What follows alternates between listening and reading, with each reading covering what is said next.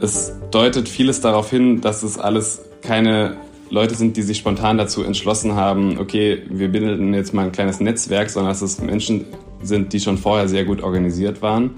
Man weiß nicht genau, ob das Menschen sind, die vorher mit Drogen gedealt haben, ob das vorher schon Schleuser waren, ob das Waffenhändler sind.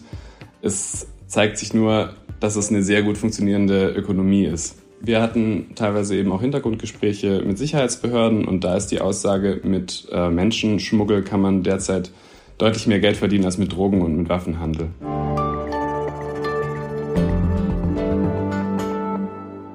Liebe Hörerinnen und Hörer, herzlich willkommen zu einer neuen Folge von Hinter der Geschichte, dem Podcast für Freunde der Zeit. Hier blicken wir, wie Sie als regelmäßige Hörer sicher wissen, jede Woche hinter die Kulissen der Arbeit bei Deutschlands führender und größter Wochenzeitung. Mein Name ist Christoph Siemes, ich bin der Textchef der Zeit und in dieser Woche mal wieder Ihr Moderator.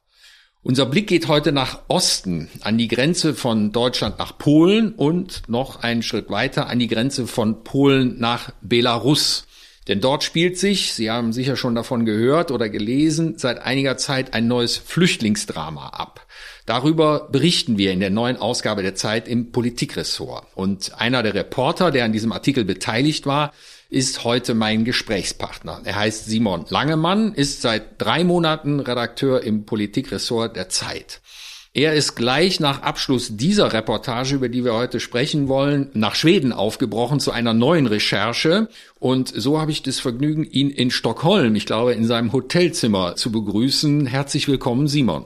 Hallo Christoph. Bevor wir zum eigentlichen Anlass unseres Gesprächs kommen, wollte ich dich natürlich fragen, was machst du eigentlich in Schweden? Kannst du das schon verraten oder ist es eine streng geheime Recherche? Ich kann ganz vage verraten, dass ich zum Thema der eskalierenden Schusswaffengewalt hier in Stockholm recherchiere. Ah, okay. Dann offenbar keine direkte Verbindung zu dem Thema, über das wir heute sprechen wollen, nämlich das Flüchtlingsdrama am östlichen Rand der Europäischen Union. Vielleicht kannst du erst mal kurz erzählen, worüber ihr da eigentlich berichtet. Ist das überhaupt richtig, auch diese Einschätzung, dass es sich um ein Flüchtlingsdrama handelt? Naja, Drama insofern, dass es sich um eine humanitäre Krise handelt, kann man sicherlich sagen. Wenn es jetzt um die Frage geht, wie viele Menschen da kommen und ob wieder ein Kontrollverlust wie 2015 droht, was ja jetzt so ein bisschen befürchtet wird von manchen, das ist noch so ein bisschen offen. Aber es geht darum, dass seit mehreren Monaten, eigentlich seit Beginn des Sommers, über Belarus sich eine neue Migrationsroute ergeben hat die mutmaßlich darauf beruht, dass der belarussische Diktator Alexander Lukaschenko es Menschen aus dem Nahen Osten und aus Subsahara-Afrika-Staaten bewusst leicht macht, nach Belarus einzureisen und es ihnen dann bewusst leicht macht oder vielleicht sogar selbst dafür verantwortlich ist, dass diese Menschen weiter in Richtung Westen ziehen an die belarussisch-polnische Grenze und von dort aus eben in die EU einreisen. Das ist erstmal sehr einfach, weil diese Grenze sehr grün ist und sehr dünn besiedelt. Und sein Ziel, sein mutmaßliches eben, die EU gezielt zu destabilisieren und sich dadurch, so vermutet man, gegen die scharfen EU-Sanktionen zu rächen. Ja, das ist, äh, klingt nach irgendwie einem archaischen Konflikt. Das hätte man eigentlich gedacht, dass das in modernen Gesellschaften überwunden ist, dass sich das eine Land am anderen rächt, dann auch noch mit so perfiden Methoden. Aber erzähl doch mal, ihr habt diesen Artikel zu mehreren recherchiert und geschrieben. Wo wart ihr denn da überall im Einsatz? Wir waren diesmal vor allem an der ostdeutschen Grenze im Einsatz. Also wir waren vor einigen Wochen auch schon mal äh, für eine Reportage vor Ort in Polen, so weit vor Ort, wie es eben geht. Aber dazu vielleicht später noch. Diesmal haben wir eine Reporterin, Valerie Schönjan, die Autorin in unserem Leipziger Büro ist, haben wir in Eisenhüttenstadt gehabt. Die hat dort vor Ort im Flüchtlings, in der Flüchtlingsunterkunft recherchiert und mit Menschen gesprochen. Wir hatten einen Kollegen in Görlitz, wo es letzte Woche am Freitag einen Todesfall gegeben hat, beziehungsweise wo ein Mensch gefunden wurde in einem Transporter, der nach Deutschland eingeschleust wurde und irgendwann auf dem Weg von Polen nach Deutschland verstorben sein muss. Woran war bis zum Abschluss unserer Produktion noch unklar. Wir hatten unseren Kollegen Paul Mittelhoff in Berlin, der bei uns im Ressort für innere Sicherheit zuständig ist und viel mit Sicherheitsbehörden im Austausch ist. Und ich selber war auch noch unterwegs in Frankfurt-Oder und habe dort mit der Bundespolizei gesprochen und war dort ein bisschen an der Grenze unterwegs. Was könnt ihr denn sagen? Äh, Gibt es schon Zahlen oder was sind eure Eindrücke? Woher kommen die Flüchtlinge eigentlich und wo wollen sie am Ende hin? Wollen die in Polen bleiben? Also die allermeisten Menschen kommen aus dem Irak Die am zweitmeisten vertretene Gruppe ist Syrien. Es gibt aber auch Menschen aus dem Jemen, aus Somalia, aus dem Iran. Und man kann eigentlich nach allem, was man weiß, davon ausgehen, dass sie nicht in Polen bleiben möchten, was zum einen wahrscheinlich hauptsächlich damit zusammenhängt, dass sich eben rumspricht, dass Polen mit Geflüchteten nicht so gut umgeht, sie in bewachten Asylzentren festhält. Zum anderen aber auch damit, dass viele Menschen, so berichten sie selbst und so berichten es auch Leiter von Flüchtlingsunterkünften, dass viele Menschen auch einfach Leute in Deutschland kennen, Verwandte, Freunde. In Deutschland gibt es irgendwie eine große irakische und syrische Community. Das kann man von Polen bislang nicht behaupten. Und wie kommt ihr in Kontakt mit diesen Flüchtlingen? Könnt ihr mit denen sprechen? Genau, also das ist zum einen natürlich schwierig. Also mit den Menschen, die derzeit an der polnisch-belarussischen Grenze festhängen, weil sie dort von den belarussischen Grenzschützern mutmaßlich hingebracht werden und dann nicht mehr zurück ins Land gelassen werden und weil sie auf der anderen Seite von den polnischen Grenzschützern nicht weitergelassen werden und zum Teil sogar, obwohl sie schon polnischen Boden betreten haben, zurück nach Belarus gebracht werden. Mit denen kann man natürlich schwer kommunizieren, weil sie tagelang im Wald ausharren und nicht weiterkommen. Mit denen, die es aber trotzdem schaffen, sie kommen unentdeckt über die Grenze, schaffen es dann in ein Schleuserfahrzeug und kommen dann nach Deutschland. Mit denen kann man natürlich sprechen, indem man einfach zum Beispiel nach Eisenhüttenstadt fährt. Das ist die Erstaufnahmestelle des Landes Brandenburg. Da kommt quasi jeder, der nach Brandenburg einreist, über die Grenze und von der Bundespolizei dann aufgegriffen wird, kommt erstmal dorthin, ehe er dann weiterverteilt wird. Mit denen kann man sprechen. Da haben wir dann eben eine Reporterin hingeschickt, Valerie Schönjan, gemeinsam mit einer Übersetzerin, weil natürlich auch nicht jeder Englisch spricht und weil es uns auch wichtig war, über die Details dieser Flucht zu sprechen. Genau, und da haben wir uns das von einigen Leuten erzählen lassen. Sind die eigentlich geschockt, wenn die hier ankommen? Sie haben sich wahrscheinlich die Details ihrer Reise ein bisschen anders vorgestellt, oder? Absolut. Also viele Menschen berichten, dass ihnen suggeriert wurde, zum Teil über soziale Medien, über Werbung von irgendwelchen Reisebüros. Da wurde ihnen suggeriert, ja, hier in ein paar Tagen seid ihr in der EU und hier in Minsk könnt ihr noch irgendwie im Vier-Sterne-Hotel übernachten. Das stimmt wohl auch teilweise und die Menschen bezahlen auch sehr viel Geld dafür. Aber es wurde ihnen im Prinzip vorgegaukelt, dass es alles ganz einfach ist und also viele Menschen haben das auch geglaubt und sind dann entsprechend schockiert, was ihnen an der polnisch-belarussischen Grenze da passiert ist. Also die Leute erzählen eben davon, wir waren eine Woche im Wald, haben da auf dem Boden geschlafen, haben uns von Regenwasser und Wasser aus Pfützen ernährt, haben Blätter gegessen und irgendwann hatten wir dann das Glück, also nachdem die Menschen halt in Teilen mehrfach zurückgewiesen wurden, hatten sie dann, man könnte sagen, das Glück, von einem Schleuser abgeholt zu werden, aber auch die Reise ist halt unfassbar gefährlich weil die Menschen eben teilweise zu 20, zu 30, zu 40 auf irgendwelchen Ladeflächen von Transportern eingepfercht sind und das ist eben auch lebensgefährlich. Und wie ist eigentlich die rechtliche Situation, wenn die jetzt in Polen aufgegriffen werden? Polen ist ein EU-Land und eigentlich müssten, wenn die dort Asyl beantragen, die polnischen Behörden das bearbeiten, oder? Genau, also laut der Genfer Flüchtlingskonvention hat zum Beispiel ein Mensch, der es über die Grenze schafft und dann irgendwie Asyl beantragt. Teilweise halten die Leute im Zettel hoch, wo drauf steht Asyl. Das heißt, es ist unmissverständlich und klar, muss Polen diesen Asylantrag aufnehmen. Die Menschen müssen eigentlich registriert werden und dort untergebracht werden. Es gibt seit Jahren nicht nur in Polen immer wieder Berichte darüber, dass das an der EU-Außengrenze nicht mehr gilt. Also diese Berichte gibt es aus Griechenland, aus Kroatien, dass Menschen einfach systematisch, wenn man sie irgendwo im Wald aufgreift, zurückgekarrt, teilweise auch zurückgeprügelt werden. Und das wird eben auch aus, Polen berichtet. Diese Pushbacks, die werden oft irgendwie bestritten, von wegen, also von den Regierungen, das gibt es gar nicht. Das machen wir nicht. Aber in Polen ist es inzwischen anders. Dort hat nämlich die PiS-Regierung diese Pushbacks legalisiert, also quasi auf nationalem Recht im Gesetz verankert, das eben besagt, wenn ein Mensch illegal einreist über die grüne Grenze, dann kann er auch zurückverwiesen werden. Und das ist im Prinzip ein weiterer potenzieller Konflikt zwischen nationalem polnischem Recht und EU-Recht. Habt ihr denn irgendwas herausfinden können, was äh, mit äh, solchen Flüchtlingen passiert, die von den Polen zurück nach Belarus geschoben werden? Ich nehme nicht an, dass Herr Lukaschenko die dann nochmal im Vier-Sterne-Hotel unterbringt oder zurück nach Dubai oder sonst wohin fliegen lässt. Ja, also es gibt Berichte, dass die da teilweise verharren sie im Wald, weil sie nicht, überhaupt nicht zurückgelassen werden. Also das ist das eine. Teilweise irren sie in irgendwelchen Dörfern rum. Also es, da gibt es auch erste Berichte, das sind dann eben Menschen, die sprechen kein Russisch die haben irgendwie keine Ahnung, wo sie sind. Die Menschen in, in der belarussischen Bevölkerung sind natürlich auch nicht darauf eingestellt. Teilweise, das ist so ein bisschen zum Symbol geworden, diese Gruppe von, ich glaube, 32 Menschen, hauptsächlich aus Afghanistan, die in Polen oder an der polnisch-belarussischen Grenze, muss man korrekterweise sagen. Wo genau das war, weiß man nicht. Die da einfach fest saßen und wochenlang an einem Ort eingekreist von oder, oder eingeklemmt zwischen belarussischen und polnischen Grenzschützern auf dem Boden verharrten, dann irgendwann mit Zelten.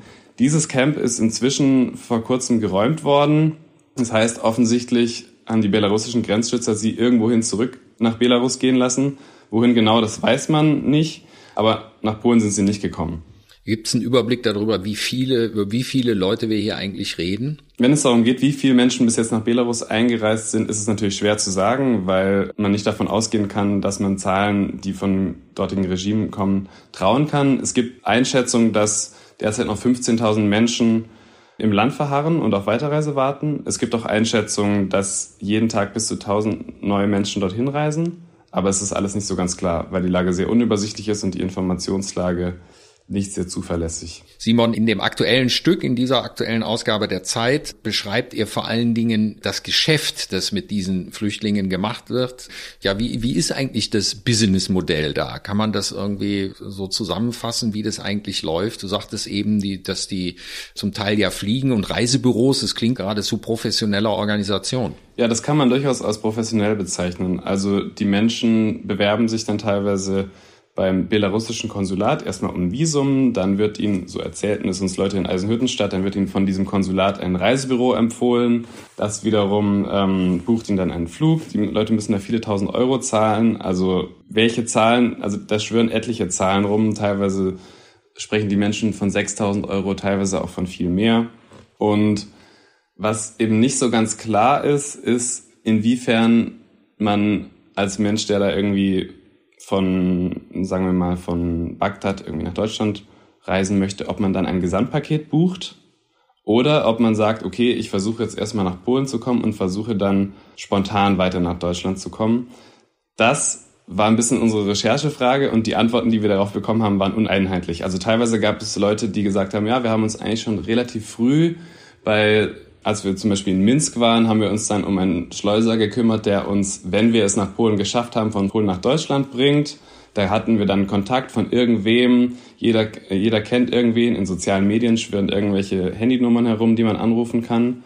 Und teilweise erzählen die Leute aber auch, ja, wir sind dann irgendwann über die Grenze nach Polen gekommen und haben es irgendwann geschafft und dann haben wir uns irgendwie so durchgefragt. Und dann gucken die Menschen eben in irgendwelchen Facebook-Gruppen, so erzählen sie es, wer bietet gerade irgendwie eine Fahrt an, dann rufen sie da an, dann bekommen sie einen Standort zugeschickt, den sie dann vermutlich per Messenger bekommen, den sie dann mit ihrem Smartphone ansteuern können, dann finden sie dort niemanden, dann rufen sie jemand anderes an und dann wenn Sie Glück haben, schaffen Sie es in eins dieser Fahrzeuge. Und wisst ihr irgendwas oder habt ihr etwas herausfinden können darüber, wer die Schleuser eigentlich sind? Irgendwo habe ich gelesen, dass die Fahrer jedenfalls keine Weißrussen sind, sondern oft auch aus der Türkei kommen oder jedenfalls nicht da heimisch sind, wo sie jetzt dieses Geschäft betreiben. Genau, also teilweise, also es, es gibt auch einen Belarussen, der in Deutschland aufgegriffen wurde. Also der sitzt in U-Haft in Brandenburg. Ich habe auch irgendwie ähm, versucht herauszufinden, ob es irgendeinen Zusammenhang zwischen ihm und dem belarussischen Regime gibt, aber die Staatsanwaltschaft macht da noch keine Angaben, wie die Menschen genau organisiert sind. Aber ja, also es gibt Erkenntnisse darüber, dass es viele Leute sind, die in Deutschland leben und quasi Angehörige von Drittstaaten sind.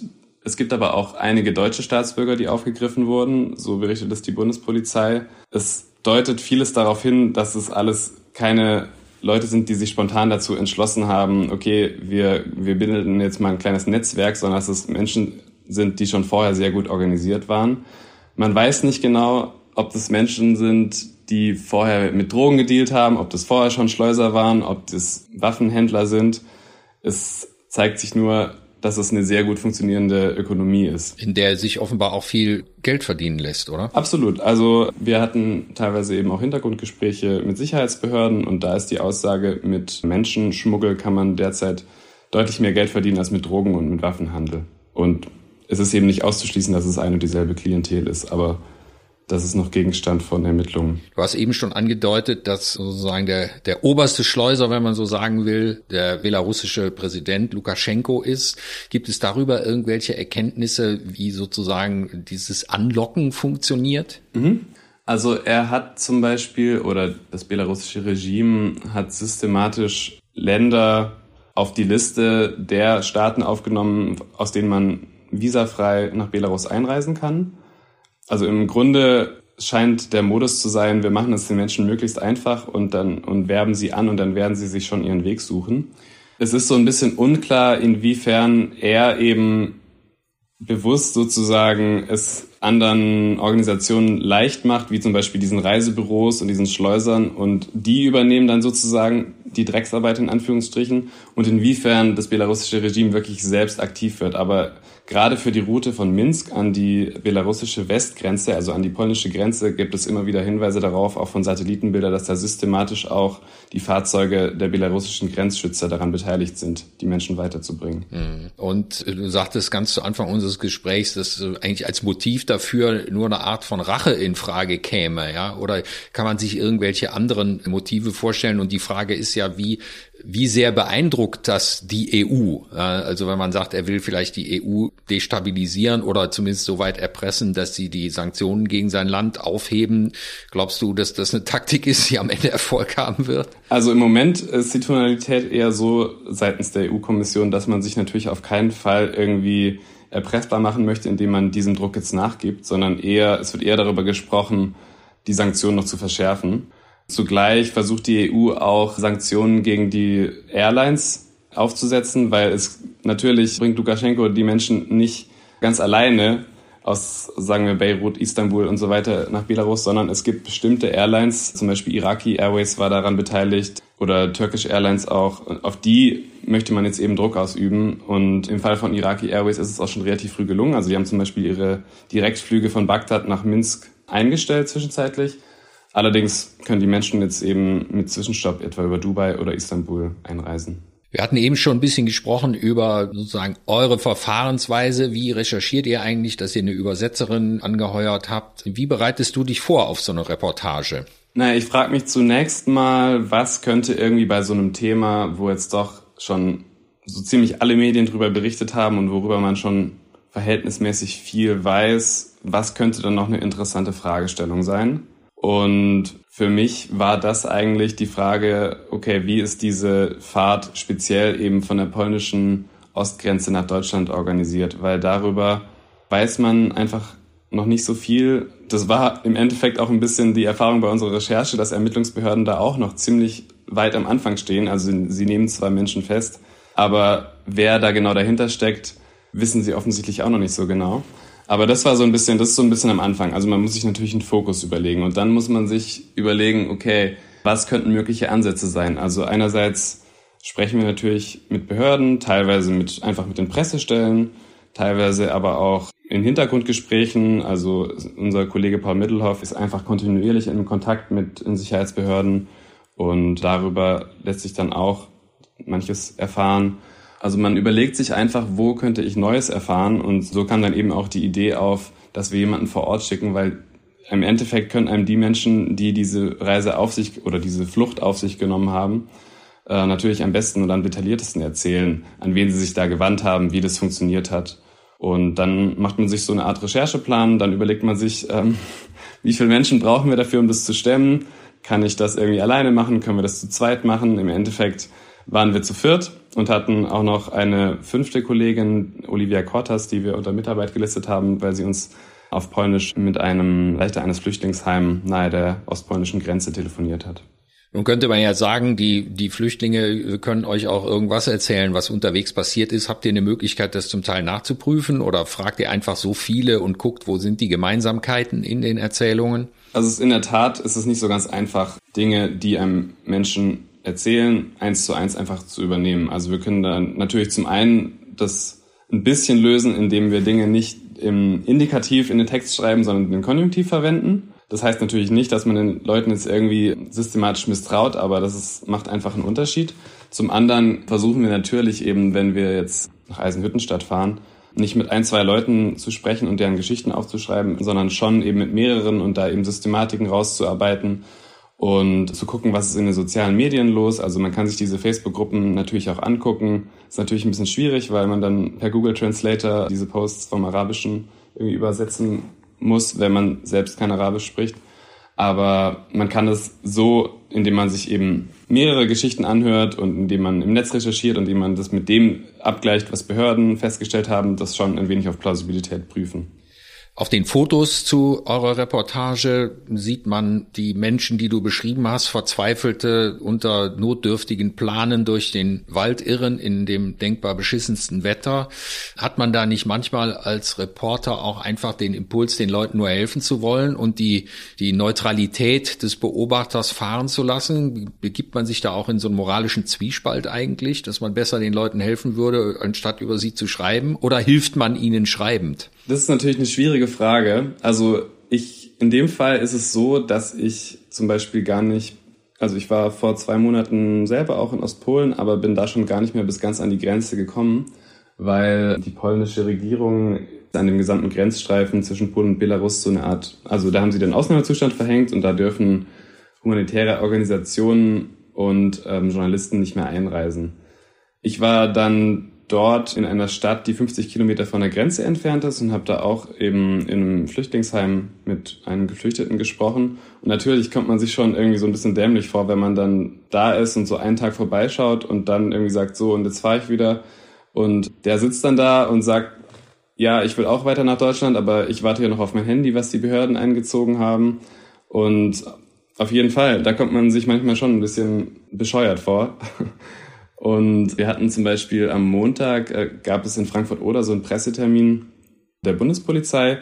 Die wollte uns Journalisten da einfach so ein bisschen von ihrer Arbeit zeigen. Also es war auch total hilfreich. Wir haben die quasi zwei, drei Stunden begleitet, haben eben gesehen, wie die da an der Grenze kontrollieren. Und irgendwann gab es dann tatsächlich eben in Anwesenheit dieser Journalisten, also mehr oder weniger in Anwesenheit, gab es einen Aufgriff von zwei Flüchtlingen. Die sind dort von Polen nach Deutschland zu Fuß über die Brücke über die Oder gelaufen und dann, als sie von Bundespolizisten kontrolliert werden sollten, sind sie losgerannt und dann wurden sie eben überwältigt. Und als, als wir vier, fünf Journalisten da ankamen, saß da eben gerade ein vermutlich ein Syrer, saß auf dem Boden und ein anderer Passant, der auch Arabisch sprach, hat ihm irgendwie ja, das Pfefferspray aus den Augen gewaschen, aus so einem Plastikbecher.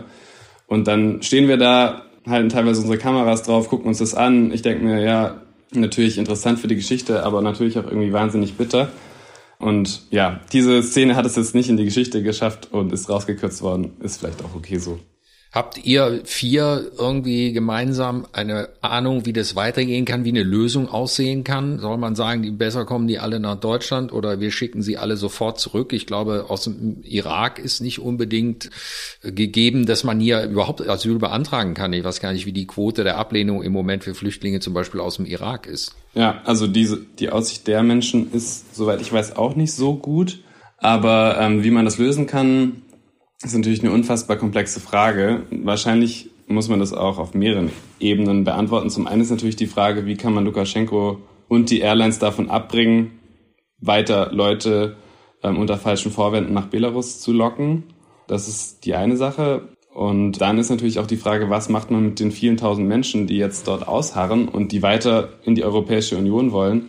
Ist die Lösung wirklich quasi europäisches Recht auszusetzen und einfach zu sagen, jeder, der es irgendwie rüber schafft, den karren wir wieder zurück und die Leute sollen irgendwie gucken, wie sie es bei Minusgraden in diesen Wäldern aushalten.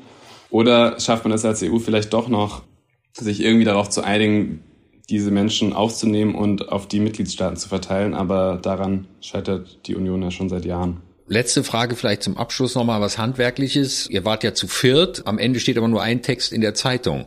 Wie kommt der zustande? Macht ihr so, so eine Post, dass der erste fängt mal an und dann schickt man es rum und dann schreibt der nächste weiter? Es gibt ja unter Schriftsteller und solche Projekte, dass man dann, jeder erzählt dann irgendwie weiter, aber das funktioniert bei einer Reportage wahrscheinlich nicht so gut, oder? Nee, genau. Also es gibt meistens eine Person, die zusammenschreibt. Das war in dem Fall ich. Also ich habe auch so ein bisschen die Recherche geplant und koordiniert und ich habe dann immer so jeweils mit den Leuten ja, immer Kontakt gehalten und auch nach deren Reporterinnen Einsätzen irgendwie kurz telefoniert, was könnte jetzt interessant sein. Dann schreiben die einzelnen Leute ihre Zulieferungen, manche, manchmal auch Zulis genannt. Und die kommen dann per Mail rein, im besten Fall früh genug. In dem Fall hat es super geklappt. Und dann gibt es einen, und anders macht es eigentlich auch meistens keinen Sinn, einen, der diese ganzen Zulieferungen sichtet, der, der Zusammenschreiber, der sich dann irgendwie überlegt, okay, wie könnte ich den Text aufbauen? Dann hat man so, schreibt man sich so Kapitel auf und also so eine Dramaturgie und dann muss man eben versuchen, das mit mehr oder weniger Zeitdruck, in dem Fall mit mehr Zeitdruck, zu einem sinnvollen, schlüssigen Text zusammenzubinden. Und dürfen die Zulieferer da am Ende nochmal drauf gucken oder müssen die mit dem leben, was am Ende in der Zeitung steht? Also es gibt sicherlich auch Fälle, wo die dann nicht nochmal drauf gucken dürfen. Das sorgt dann oft für Ärger. In dem Fall durften sie nochmal drauf gucken und das ist, ähm, finde ich, aus Zuliefererperspektive, aus eigener Erfahrung auch die bessere Variante, weil das ist einfach eine sehr, sehr große Fehlerquelle, wenn man irgendwie diese, diese, diese Steinbrüche, wie wir es oft nennen, die einem die Leute da an Textbausteinen schicken, wenn man die irgendwie nimmt und irgendwie zusammenfügt, dann versteht man doch immer noch irgendwas falsch und dann rutscht doch immer noch irgendwas rein. Deswegen ist es sehr wichtig, dass man da, auch wenn es schon spät abends ist und der Produktionsschluss kurz bevorsteht, dass man die Leute nochmal drauf gucken lässt. Liebe Hörerinnen und Hörer, wir kommen jetzt zum Ende dieser Folge von Hinter der Geschichte. Ich danke meinem Kollegen Simon Langemann, der sich die Zeit genommen hat, von Stockholm aus nicht nur über die Recherchen zu berichten, sondern auch über die ganz praktische Arbeit, die dann eben auch in der Redaktion in Hamburg noch passieren muss, damit so ein Artikel in der aktuellen Ausgabe erscheint, wie der, über den wir gesprochen haben. Es geht um das Flüchtlingsdrama an der Außengrenze der EU im Osten zwischen Belarus und Polen.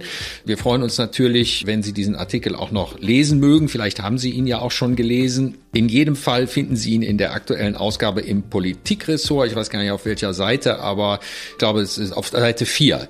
Simon gibt mir ein Zeichen, es ist auf Seite 4. Ich danke Ihnen fürs Zuhören. Äh, liebe Hörerinnen und Hörer, und hoffe, dass Sie vielleicht in der nächsten Woche auch wieder reinhören mögen. Sie können den Podcast auch abonnieren, überall dort, wo man Podcasts findet, bei iTunes, in einem Podcast-Player Ihrer Wahl oder auch im Google Play Store oder über Spotify. Genaueres dazu, wenn Sie neu in dem Feld unterwegs sind, finden Sie bei www.freunde.zeit.de. Dort können Sie auch alle Folgen unseres Podcasts nachhören. Und ich freue mich schon auf ein Wiederhören beim Podcast hinter der Geschichte in der kommenden Woche.